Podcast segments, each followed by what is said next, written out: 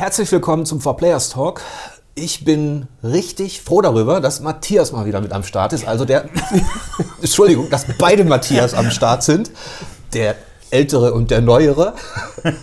Ja, moin. Ähm, Auch wieder schön hier zu sein. Unser Thema heute: exklusive Spiele, Fluch oder Segen. Wir haben ähm, in diesem Jahr, wo es ja zumindest zwei neue Konsolen geben wird. Nintendo hat sich ein bisschen verabschiedet aus dem Rennen und gesagt, es wird keine neue Switch geben. Natürlich viel auch über dieses Thema gesprochen und in, in Foren und in Social Media gab es auch einiges Feedback zu diesem Thema. Ob es, ja, was bringt es einem eigentlich, wenn exklusive Spiele erscheinen? Dann hatten wir ein paar News, in denen es überraschende äh, neue Entwicklungen gab. Dann starten wir mal. Exklusive Spiele, Fluch oder Segen. Wie würdet ihr an das Thema rangehen? Man muss dazu ja betrachten, dass diese Exklusivitätsgeschichten so alt sind wie Konsolenspiele per se. Jetzt gehen wir mal in die, in die 80er, äh, das NES, das Master-System von Sega. Da waren Exklusivtitel quasi das Verkaufsargument. Und das hat sich halt bis in die Gegenwart fortgesetzt, dass du für bestimmte Marken ein bestimmtes System brauchst. Bleiben wir mal in dieser Zeit. Finde ich ganz gut, dass wir so ähm, zurück zu den Wurzeln quasi. Wir haben ja auch alles ein gewisses Alter, 80er, 90er Jahre, damit kennen wir uns schon aus. Ähm, ich bin ja eher so, ich komme eher aus der Ecke Amiga C64. Also ich hatte mir nicht sofort eine Konsole gekauft. Und da war es ja so, wir hatten zwar auch diesen Battle zwischen Amiga und Atari. Aber dann ging es eher darum, Amiga hatte die bessere Grafik, der Atari den besseren Soundchip. Aber die Spiele, die man so gespielt hat, die waren eigentlich in, da eher Multiplattform. Mhm. Also ähm, mit Exklusivität kam ich eigentlich erst in Berührung eben mit den Konsolen. Und mhm die haben sich ja tatsächlich auch gerade zu Beginn darüber definiert, auch systemisch. Richtig, also da hatte ja, ähm, die Entwickler hatten ja Inhouse-Teams, die halt ähm, einen großen Teil der, der hervorragenden Software gerade am Anfang gemacht haben und logischerweise hat das, äh, die Sega-internen Teams haben dann Software für die Sega-Konsolen gemacht. Und natürlich bei Sega war es auch immer eine Sache mit der Arcade-Portierung. Ja, und also wenn man die Wurzeln dieser Branche betrachtet, ist es schon so, dass zum einen ähm, ja, diese parallelen Entwicklungen von Hardware, vor allem in Japan, mit unterschiedlichen Systemen, also ganz andere Architektur und ganz andere auch Eingabegeräte teilweise, eben auch nicht nur Controller oder so wie heute, die sich unterscheiden. Mhm. Ähm, das gehört ja mit zu der DNA dann, dann dieser Branche. Also ist, gerade in, in, in Fernost zieht sich das durch die gesamte Konsolenhistorie durch äh, egal an welches System man denkt, äh, von Nintendo, sei es NES, SNES, N64, GameCube, dann die, die Sega-Konsolen. Später kam dann Sony dazu, die dann mit der PlayStation und der Disk-Technologie ja bestimmte Sachen erst ermöglicht haben, auch, die es dann nur da gab. Ähm, das zieht sich bis heute komplett durch. Also kann man sagen, dass das jetzt zumindest in, in, in dieser Periode eher ein Segen war für die, für die Entwicklung der Spielewelt? Es war normal gefühlt. Ja, es gehörte dazu. Und, und es hat halt in technologischer Hinsicht hat es die Spiele schon weitergebracht. Weil dann auf dem, auf dem Super Nintendo konntest du halt zum Beispiel dank Mario Kart halt sehen, was der Mode 7 Chip hinkriegt. Und, und auf der PlayStation gab es dann eher den Fokus auf ja, auf rasant, rasante 3D-Grafik äh, im damaligen Kontext. Rasant, ja. Also Wipeout und Co. Ja, plus ja. Sequenzen, ja. Sound, Musik. Ja, Sound also, direkt von der CD, genau. was natürlich einen ganz gewaltigen Fortschritt gegenüber also 3D-Kulisse aus der Spielhalle auf, ins Wohnzimmer so. Und natürlich, was Matthias schon sagte, die internen Teams, die natürlich auch teilweise und dann auch bis heute in die Entwicklung der Hardware involviert waren. Czerny bei der PlayStation mhm. 4, 5 jetzt. Ähm, die wissen natürlich am ehesten, wie man dieses Thema ausreizen kann. Das heißt, die, die Publisher bzw. der Konsolenhersteller hat das natürlich auch genutzt, um zu zeigen, schaut her, das können wir mit dieser Hardware machen. Also Exklusivität, sowohl technologisch als auch ähm, was die Spiele betrifft, war ein wichtiges Verkaufsargument. Für den Spieler war es auch ein ein komplettes Erlebnisversprechen. Man hatte dann tatsächlich einen kompletten Unterschied, ähm, wenn man ein anderes Gerät sich nach Hause geholt hat, was das Spielerlebnis betrifft. Wohingegen man ja heutzutage, ja, wenn, wenn man auf Multiplattform-Spiele schaut oder so, die sind bis auf Feinheiten, sind die alle gleich. Ja. Ähm, auch äh, die Unterschiede sind sowohl systemisch als auch von den Spielen her immer weniger geworden.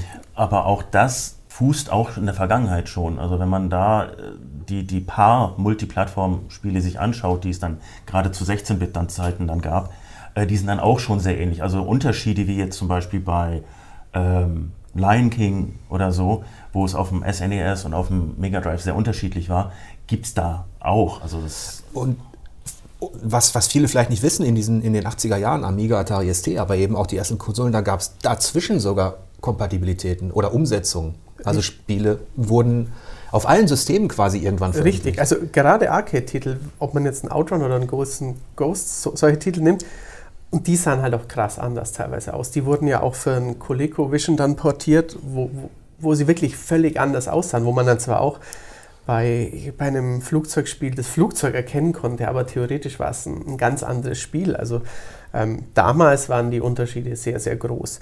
Aber ähm, also schon zu, zu PlayStation 1 und Saturn-Zeiten, Tomb Raider kam ja zuerst auf, auf Saturn raus, was auch nicht jeder weiß oder jeder in Erinnerung hat. Oder auch zu PS2-Zeiten viele Drittherstellertitel, die sahen auf GameCube ungefähr gleich auf, auf Xbox vielleicht ein bisschen schärfer, ein bisschen besser manchmal.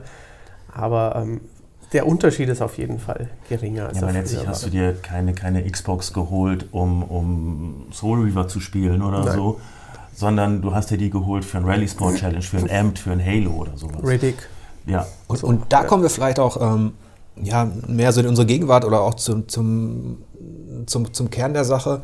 Wann hat es bei euch bei einer Spielankündigung, bei einer exklusiven Spielankündigung so Klick gemacht, dass ihr sagtet, dafür natürlich die Konsole? habe es ha, mitgebracht.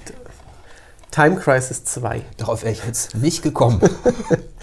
ich bin immer schon Spielhallen-Fan gewesen und ähm, das ist eine Lightgun-Shooter-Serie von Namco.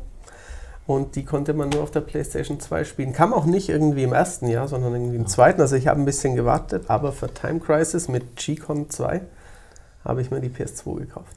Bei dir gibt es Obwohl, du nee, hast dir fast alle geholt. Ich habe hab mir fast alle geholt, ja. Also ja. Die, die PS2 hatte ich mir damals vorrangig für Kessen mhm. mhm. tatsächlich mhm. geholt von Koei damals. Und quasi der Dynasty Warriors Vorläufer. Dynasty so Warriors, mhm. Romans of the Three Kingdoms, Mix, Vorläufer, mhm. Strategie, Action und so weiter. Äh, ja, die Dynasty Warriors haben mich ja bis heute verfolgt. Hast du Bouncer damals auch gespielt? Ah ja.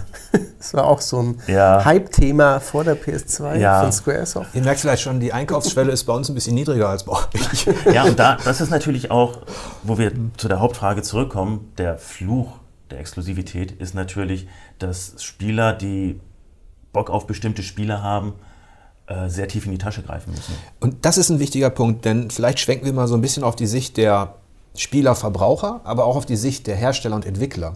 Denn was für uns ähm, unterm Strich, wenn du, wenn du das Geld hast und wenn du, den, wenn du gespart hast, dafür natürlich ein tolles Erlebnis ist, ähm, hat natürlich eben auch Konsequenzen. Also ist ein teures Hobby.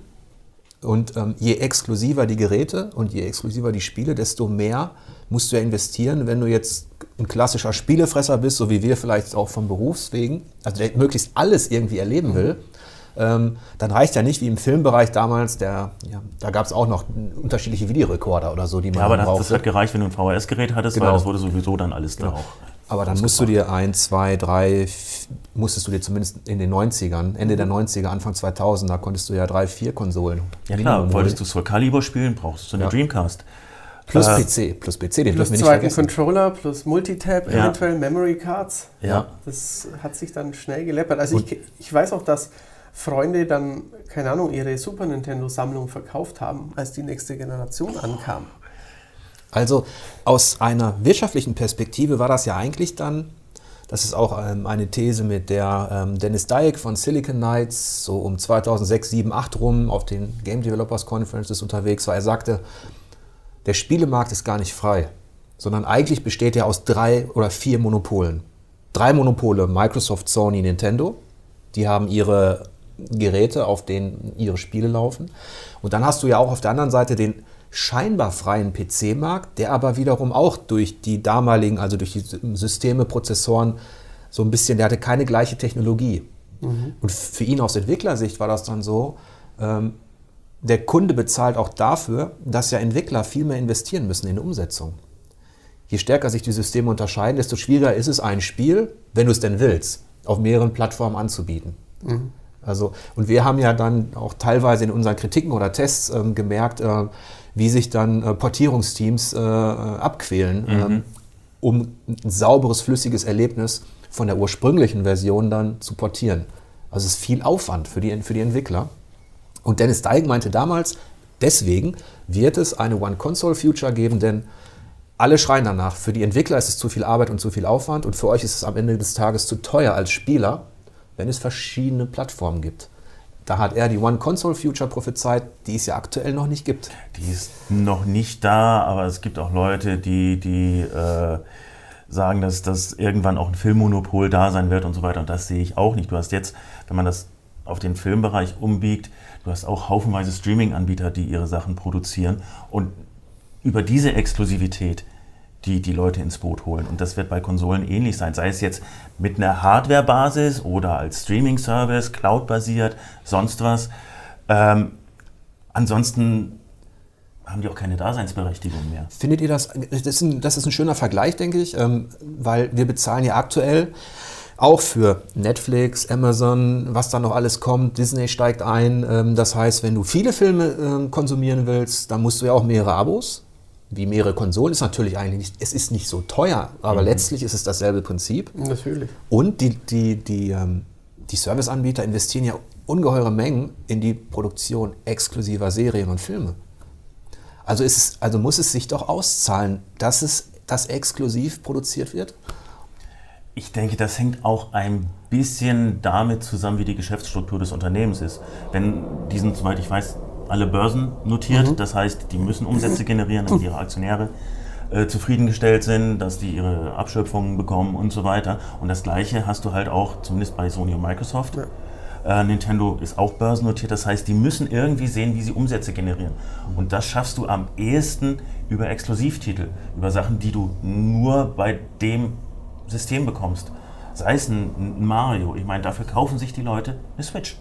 Ja, das haben ja auch die Verkaufszahlen gezeigt. Richtig, ne? haben wir das auch ist, schon drüber gesprochen. Das, das heißt, ähm, es ist ja auch so, dass da ein Bedürfnis da draußen immer noch ist, ähm, selbst jetzt 13 Jahre nach Dennis Dyack, dass Leute auf einer Nintendo-Konsole tatsächlich auch noch genau das spielen wollen, was sie vor 15, 20 Jahren gespielt ja, haben. Klar würde ich mich höllisch darüber freuen, wenn Mario über die PlayStation oder über die Xbox hüpfen würde. Aber ich weiß auch genau, dass das zumindest in naher Zukunft definitiv nicht passieren Richtig. wird. Dazu geht es Nintendo auch einfach zu gut. Richtig, das heißt, okay, wenn ich Mario spielen will, dann brauche ich halt auch irgendein Nintendo-Gerät. Ja. Aber wir beobachten ja durchaus in den letzten Jahren, dass sich diese ehemals wirklich geschlossenen monopolistischen Systeme, dass die aufgebrochen werden. Nintendo veröffentlicht ja tatsächlich auch auf Smartphones und Mobilgeräten, wo man noch vor ein paar Jahren gedacht hätte, das werden die nicht machen. Mhm. Ja, aber die Spiele sind halt auch nicht identisch ja. zu den Sachen, die du auf der Nein. Switch oder damals sie, auf dem 3DS bekommen sie hast. Sie erlauben halt ihre Marken auf, ja. genau. auf Android und iOS. Aber, aber das ist ein guter Punkt, den du da ansprichst. Sony und Microsoft, die haben sich ja natürlich geöffnet. Ähm, wir hatten jetzt vor kurzem das Gerücht, dass ähm, Horizon Zero Dawn mhm. eventuell auf den PC kommt. Death Stranding wird auf den PC kommen. Microsoft fährt seit gut zwei Jahren ohnehin eine zweigleisige Schiene, dass sie sagen, wenn wir Sachen exklusiv machen, dann, wir nennen sie zwar Xbox exklusiv, aber dann kommen sie auch zeitgleich auf den PC. Das ist, das ist schon ein interessantes Phänomen, dass die, dass, die, dass die Big Player dieser Branche, dass die, dass die großen ehemals exklusiven Monopolisten sich durchaus aus verschiedenen Gründen öffnen, weil sie merken, äh, nicht mehr das Gerät alleine ist wichtig, was wir herstellen, sondern das ganze sogenannte Ökosystem. Mhm. Nintendo hat den großen Vorteil, dass sie den, diesen, diesen blauen Ozean, den sie erreichen wollten, den haben sie tatsächlich gefunden. Das sind alles Leute, die brauchen nicht unbedingt eine Xbox ähm, äh, One X oder eine PlayStation 5 oder irgendeine Power, sondern denen reicht halt wirklich das Versprechen der Marke ähm, mit, dieser, mit dieser Hardware.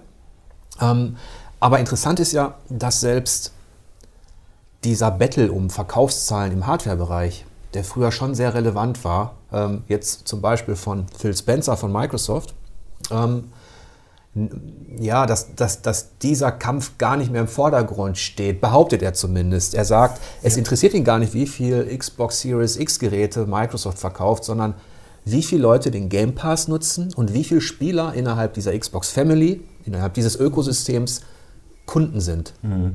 Also zum einen bin ich sehr gespannt, was er in diesem hypothetischen, wirklich hypothetischen Fall sagen würde.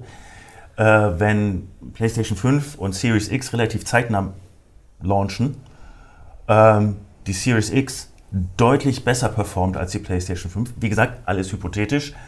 Ich glaube, da würde dann schon ganz, ganz schnell rauskommen und sagen, hey, passt mal auf, die Hardwareverkäufe sind enorm wichtig für uns, mhm. weil wir Nummer eins sind.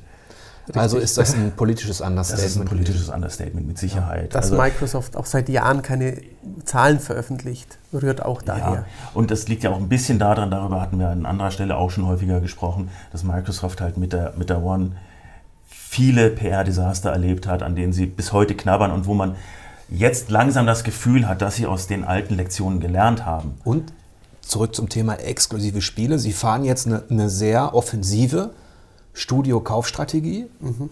weil sie sicherlich auch bemerkt haben anhand der Performance von äh, PlayStation und auch Nintendo, ähm, dass das ja scheinbar auch im Jahr 2020 funktioniert das einfach, ähm, dass du mit exklusiven Spielen halt viele Spieler überzeugen kannst. Und deswegen hat Microsoft ja wahrscheinlich die Studios gekauft. Ja. Eigentlich ist es ein Versprechen für die Zukunft bezüglich Exklusivität. Sie sind zwar bisher sie gehen jetzt nicht ultra aggressiv zutage und sagen, heute ist Ninja Theory gehört zu uns, ab jetzt alles. Ähm, sie sagen jetzt nicht, die werden nur noch für uns was machen, aber durch die Blume, das nächste Projekt ist dann halt doch exklusiv. Ja, eben. So, also so Mara zum Beispiel, denke genau. ich, wird nicht mehr für die PS5 erscheinen. Richtig. Mhm. Oder bei, ähm, bei Outer Worlds war es mhm. ja auch so. Mhm. Natürlich, da war noch ein Publishing-Vertrag mit dem 2K Publishing Label. Ähm, das kam noch für alle, kommt ja auch noch für Switch, wenn ich mich recht entsinne. Aber künftig werden wir dann Obsidian-Spiele wahrscheinlich schon. Wobei Exklusivität allein ja auch nicht reicht, um die Spieler zu überzeugen. Mittlerweile noch viel weniger als vor 10, 15 Jahren. Denn mittlerweile muss auch eine Qualität einfach da sein. Und da hat Sony in den letzten Jahren halt wirklich gezeigt, äh, was mit einem Fokus auf, auf gute Exklusivtitel machbar ist.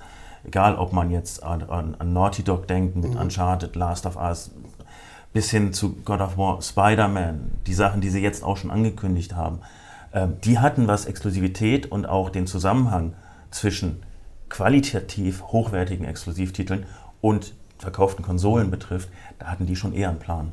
Letztlich müsste sich Microsoft ja auch der Macht der Exklusivität deshalb bewusst sein, weil dieses Unternehmen natürlich mit einem höchst exklusiven Betriebssystem namens Windows über Jahre hinweg die, der Marktführer war. Ähm, und, und auch noch ist, meines Wissens. Ähm, das heißt, sie haben ja intern haben sie aber diese Grenze aufgebrochen zwischen Xbox, Konsole, PC. Und das ist jetzt alles eins geworden, mhm. weil sie sehen, dass in Zukunft der Service, den sie anbieten, dass der Spieler wahrscheinlich der Spieler sich frei entscheiden will, auf welchem System. Ich meine, heute hast du ja auch, du spielst auch Dinge auf dem Smartphone weiter. Du spielst Dinge ja auf Switch ist ja auch deshalb so erfolgreich, weil du Dinge mitnehmen kannst und mobil spielen kannst. Ähm, und ich glaube, ähm, dass alle, alle Wettbewerber erkannt haben, dass diese eine Systemfixierung in Zukunft aus verschiedenen Gründen vielleicht gar nicht mehr so ähm, profitabel sein wird und dass sie sich deswegen öffnen. Und es ist einfach, es ist halt de facto nicht sehr kundenfreundlich, wenn man vier Geräte kaufen muss. Und ähm, seit ein paar Jahren ist ja schon eine gewisse Demut auch, auch bei den großen Pressekonferenzen zu bemerken, dass nicht mehr so sehr gesagt wird, ähm, die Konsole ist so toll, wir bieten da so und so viel, sondern dass der Spieler im Fokus ist, die, wie du sagst, die Community, die Familie, ähm, dass, dass das hier das äh, das Ökosystem ist, mit dem man mit der ganzen Familie Spaß haben kann. Und Gut. nicht mehr so, wir sind die geilsten, kauf uns gefällig. Würdet ihr sagen, dass die systemischen Unterschiede aktuell, Switch, nehmen wir PlayStation und Xbox natürlich, ähm, den PC jetzt müssen wir mit reinnehmen, die verschiedenen, dass die jetzt so gering sind wie noch nie in der Geschichte der Spielebranche? Also das ist ja auch so etwas gewesen, was womit Sony Probleme hatte zur Zeit der PlayStation 3, ähm, wo sie eher diese arrogante Außenpolitik gefahren sind, so nach dem Motto: HD fängt erst mit uns an. Mit uns an. So, ja. Unsere Konsole ist so äh, leistungsstark, da musst du halt für arbeiten gehen. Ähm, aber auch ähm, für Entwickler war es äh, kein Zuckerschlecken, irgendetwas auf die PlayStation 3 zu bringen, weil die Systemunterschiede so mhm. krass waren. Ja, also bis zu der Generation davor, also PS2 etc ähm, war es halt so, dass die Konsolen den Rechnern eigentlich mindestens ebenbürtig, aber meistens überlegen waren.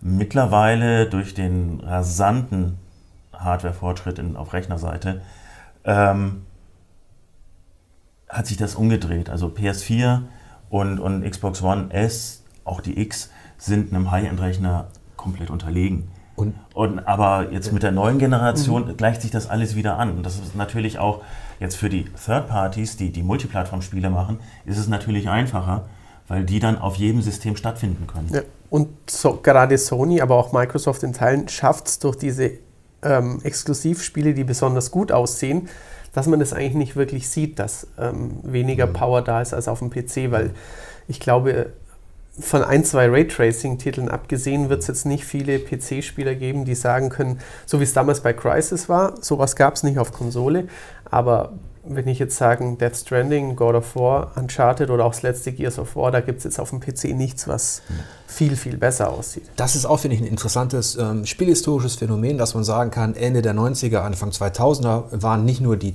systemischen Unterschiede zwischen Konsolen, ich nehme die jetzt mal alle in mhm. ein Boot, und PC stark, sondern auch die Genreunterschiede noch.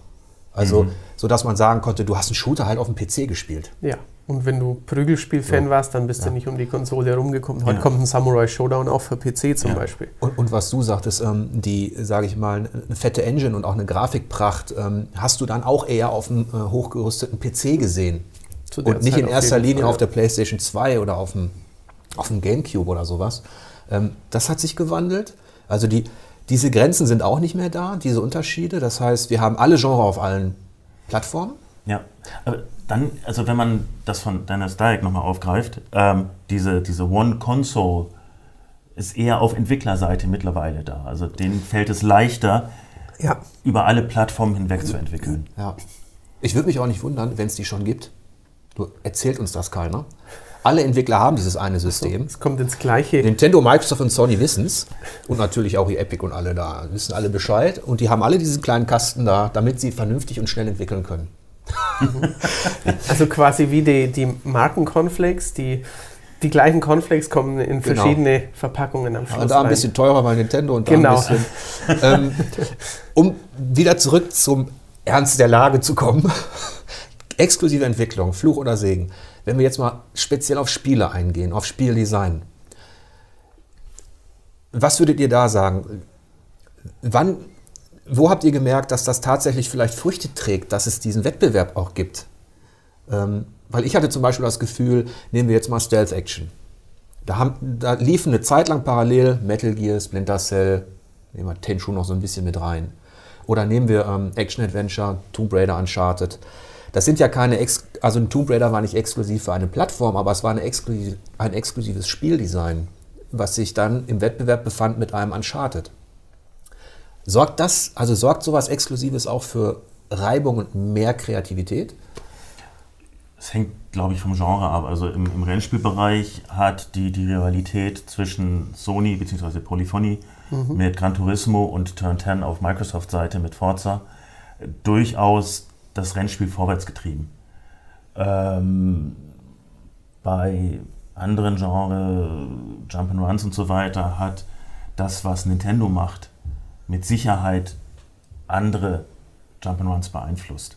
Insofern, ja, hat, hat Exklusivität, kann ähm, auch die Entwicklung bei anderen Publishern und so weiter natürlich stark beeinflussen.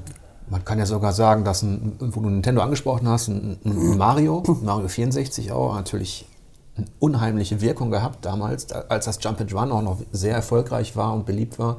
Und ein Jack and Dexter, also Naughty Dog, hat natürlich vorher schon was anderes gemacht, mhm. aber sowas ist ja auch entstanden durch, die, durch diesen Einfluss.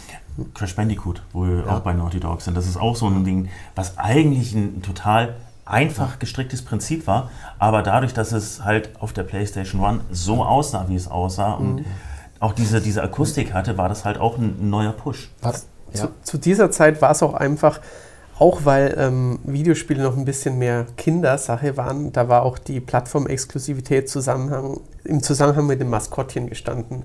Nintendo hatte mit Mario seit den 80ern, Sega hat es dann 91 mit Sonic endlich geschafft und Sony hat es nie ganz so geschafft. Mhm.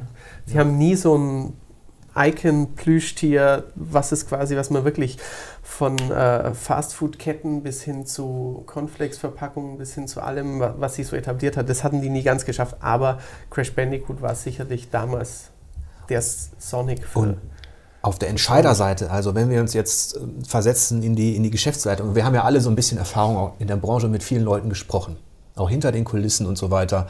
Ähm, wieso Entscheidungen manchmal auch getroffen werden, dass dieses Spiel jetzt produziert wird für diese Konsole. Und da lässt sich ja ganz einfach sagen, wenn ein Wettbewerber, egal ob jetzt Nintendo, Microsoft, Sony, irgendetwas Erfolgreiches hat, was mhm. läuft, dann hast du natürlich als exklusiver Anbieter eher den Anreiz zu sagen, sowas brauchen wir auch, mach's besser. Ja, mhm. das habe also und wir haben die Mittel, dass du es besser machen kannst. Richtig. Ich habe ähm, gerade bei, bei Sony habe ich das Gefühl, dass sie durch ähm, die, die Spiele von Ueda plus die Spiele von Cage ähm, gerade im, im Bereich des Feuilleton, im Bereich der, der, der, ja, der Berichterstattung in der normalen Presse über Spiele eine Aufmerksamkeit bekommen haben, die sonst vielleicht nur die Rockstar-Titel haben. Weil wenn jetzt ein neues Horizon Zero Dawn kam, oder Horizon Zero Dawn kam oder ein, ein Uncharted oder ein typisches Rennspiel, das interessiert einfach nicht so die, die normale Kulturkritik. Aber da hatte Sony schon was. Vielleicht hat deswegen Microsoft auch Ninja, Ninja Theory gekauft weil sie sowas auch mögen. Es, letztlich sind Spiele ja auch Prestigeobjekte. Das mhm. ist ja dein Regal. Das ist das, womit du auch sagen kannst, wir unterhalten unsere Kunden damit. Ähm, wir binden sie an die Marke. Marken zu schaffen ist ja eigentlich auch immer das Ziel gewesen. Jeder wollte sein eigenes GTA erschaffen. Ähm, was nicht so leicht ist natürlich. Ähm, wir haben ja dann auch oft gemerkt in der Berichterstattung bei 4Players, wenn wir über jenes exklusive Spiel, egal ob wir es gefeiert haben oder verrissen haben, dann kam ja auch immer so dieser, dieser Vorwurf, Microsoft-Fanboy, Sony-Fanboy, Nintendo-Fanboy oder umgekehrt, also irgendwas, ähm, weil die Konsolen natürlich auch, die exklusive Hardware sorgt auch dafür, dass Lager so ein bisschen zumindest emotional gebildet werden. Ja klar, auch teilweise natürlich durch so ein kleines bisschen Neid, dass, dass man auf der Xbox eben kein Last of Us spielen kann, dass man auf der PlayStation kein Fable oder Halo hat. Ja, ja also das, das ist Konsolenkrieg das, was man so allgemein als Konsolenkrieg bezeichnet, hängt, glaube ich, nicht damit zusammen, dass man auf die Hardware des, des Freundes neidisch ist oder des Kollegen oder was auch immer, sondern auf die Spiele, die ja. er hat und die man nicht spielen kann, weil man als, als begeisterter Zocker halt ja. coole Spiele spielen möchte. Und entweder hat man die Gelegenheit dazu, weil man das System hat, oder nicht und dann ist man stinkig. Wir kokettieren natürlich immer so ein bisschen auch untereinander mit diesem, ja, mit diesem alten Konsolenkrieg. Der hat so, aber der ist mittlerweile auch schon ähnlich wie so manches Derby im Fußball, hat er noch so nostalgisches Flair. Ja. Also der ist, ich glaube, wir sind einigermaßen drüber weg. Jeder hat so seine Präferenzen, okay. Das, ähm, das ändert sich aber auch mit. Ja. Also ähm, ich habe wirklich gemerkt, dass ich auf der Generation PS3 360 lieber mit der 360 spielte es gab auf beiden Seiten tolle Spiele. Journey gab es nur auf der PS3, also eigentlich sollte ich irgendwie die PS3 auch toll finden, aber da, da fand ich einfach, da waren die Patches super schnell zum Beispiel. Das war sehr angenehm damals bei PS3, wenn du, dauerte ewig ich, ich glaube jetzt auch nicht, es gibt sicherlich ein paar, paar Vertreter, die Hardcore Nintendo, Hardcore irgendwas seit Jahrzehnten sind, aber es ist halt einfach manchmal, dass eine Generation von Hardware privat ja. sympathisch ist und offensichtlich macht es uns und scheinbar noch viel mehr unseren Nutzern, Lesern, Kommentierenden seit Jahrzehnten auch, auch Spaß, dieses sich streiten. Eigentlich will man auch jedes Spielerlebnis. Deswegen kann ich den Wunsch der Leute schon verstehen oder diese One-Console-Future, dass die was Sympathisches hat. Dieses, ich brauche mir keine Gedanken mehr machen, ich habe einfach alles in, in, aus einem Guss. So. Mhm. Ähm, und ich glaube aber auch, dass dieser exklusive Wettbewerb dafür gesorgt hat, dass in bestimmten Genres, dass es eben da eine Entwicklung gegeben hat, die es vielleicht nicht gegeben hätte, wenn nicht auf beiden Seiten dieser, ja. dieser Wettbewerb gewesen wäre. Und Du hast ja den PC angesprochen, der halt eigentlich technologischer Vorreiter war im Shooter-Bereich über Jahre hinweg. Alle Engines sind auf dem mhm. PC entstanden, die wirklich ähm, moderne 3D-Grafik inszeniert haben. Dann gab es aber auch dieses Phänomen, dass, dass auf einmal gab es keinen kreativen Impulsgeber mehr über Jahre hinweg. Ich weiß nicht mehr genau, wann so dieser Break war. Crisis war zum Beispiel noch so ein Beispiel dafür, dass man gesagt hat, schau dir an, so sieht super aus. Und dann gab es auf dem PC eher die kleineren Entwicklungen, auch gefördert durch Steam und Co., mhm. viele Independent-Entwicklungen, aber so diese großen, reinen PC-Projekte wie ein Half-Life oder sowas ja. in der Größe, oder ein System Shock, wo man wirklich sagen konnte, das geht nur auf dem PC. Das hat sich dann so verschoben und vielleicht ist auch der fehlende, ich weiß nicht, der fehlende Wettbewerb oder auch weil Studios eher dazu geneigt waren, für die Konsole das große Ding zu machen.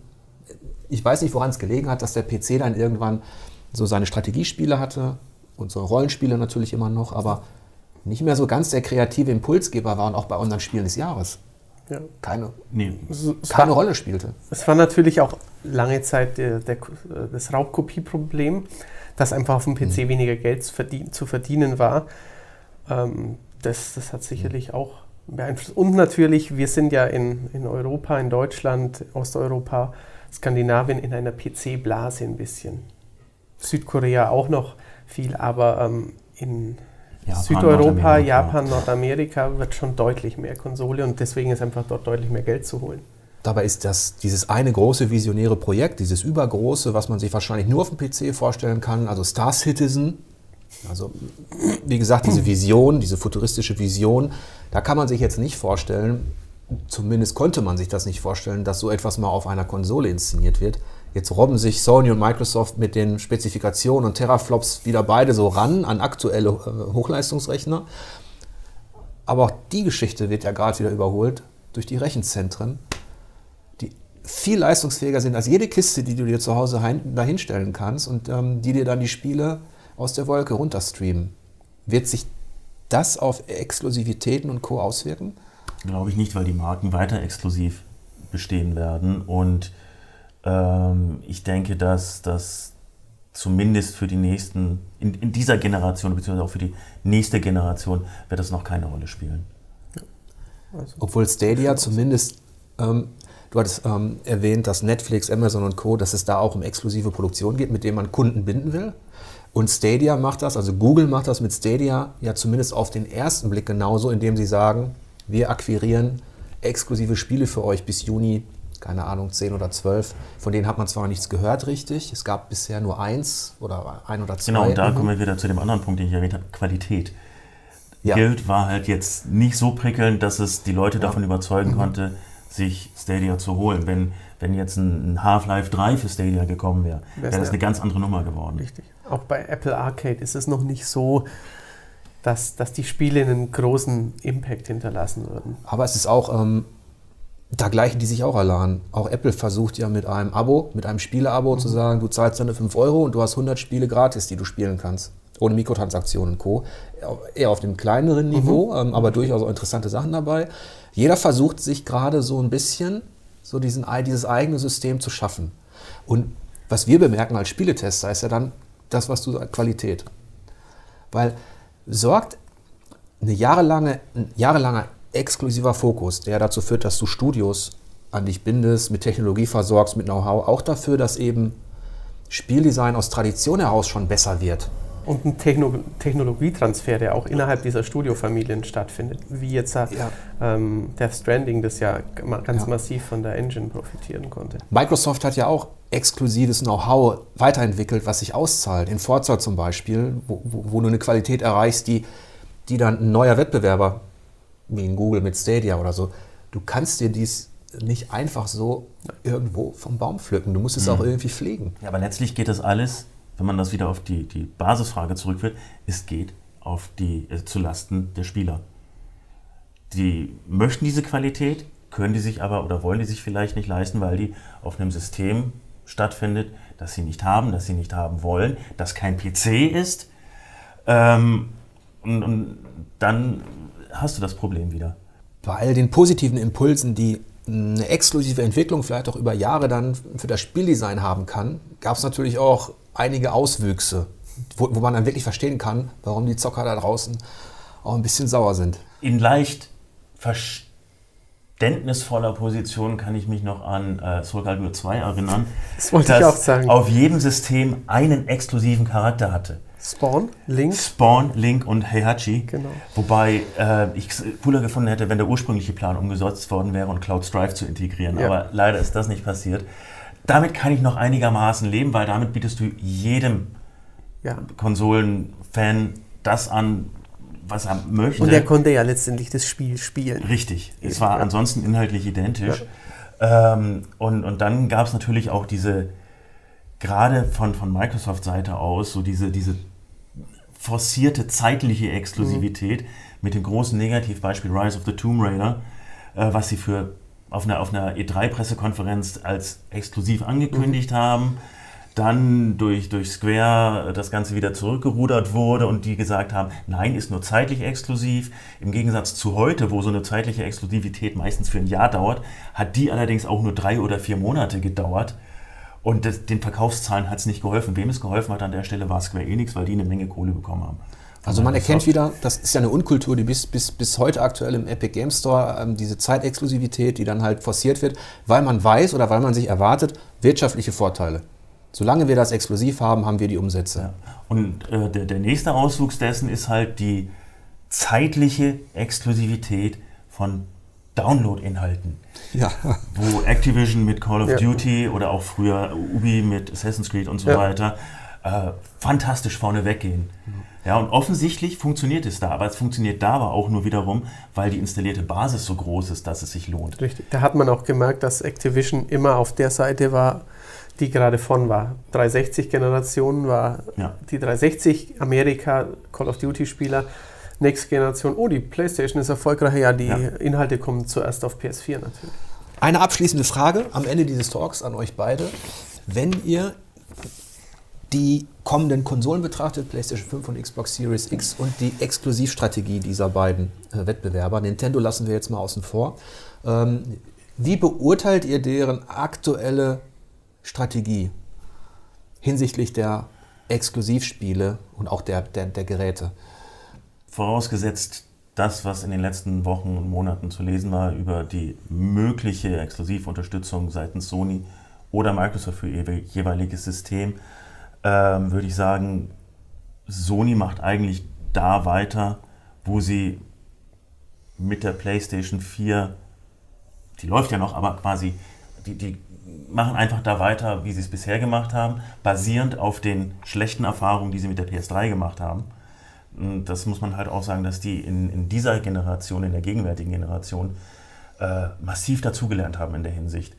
Und Microsoft hat in dieser Generation, das ist quasi, für Microsoft ist, ist diese Generation die PS3, mhm. äh, wo sie hoffentlich daraus lernen. In Ansätzen sieht man es schon daran, dass sie sich neue Studios geholt haben, den Fokus auf Exklusivität legen und so weiter. Aber ähm, ich bin da noch ein bisschen skeptisch, ob das aufgeht, weil sie eben dann auch gesagt haben, oder weil Phil Spencer gesagt hat, wir werden in den ersten Jahren keine Exklusivtitel für die Series X machen. Das ist sicherlich auch daran geschuldet, dass die neu gekauften Studios erstmal dafür entwickeln müssen und nichts auf Halde haben. Ähm, aber andererseits eben auch so dieses Ja, und damit schließe ich auch der Kreis zu Phil Spencer wieder, wo er sagt, ja, wir, wir schauen auf den Service, wir, wir gucken auf die Spieleranzahl, mhm. wie viele Game Pass-Geschichten wir verkaufen und so weiter. Mal sehen, ob sie wirklich daraus gelernt haben. Also ich habe ihnen immer noch nicht das Scalebound-Desaster vergessen. Also das, das, das, das werde ich auch niemals. Also das Exklusivität ähm, wird nicht verschwinden in nächster Zeit. Das würde ich auch sagen. Allein dadurch, dass Sony so gut damit fährt, dass Microsoft in der Richtung was akquiriert.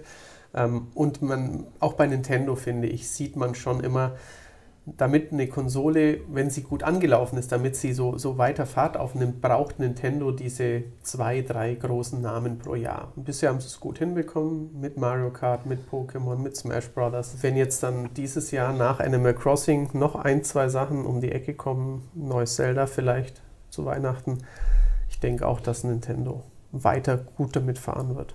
Ich denke, wir haben dieses, dieses Thema in vielen Facetten zumindest angerissen. Ich fand es cool, dass du mal wieder dabei warst. Hat mich auch sehr gefreut und ich bin mir ziemlich sicher, das wird nicht das letzte Mal sein. Dann würde ich doch sagen, bis zum nächsten Talk. Tschüss. Tschüss.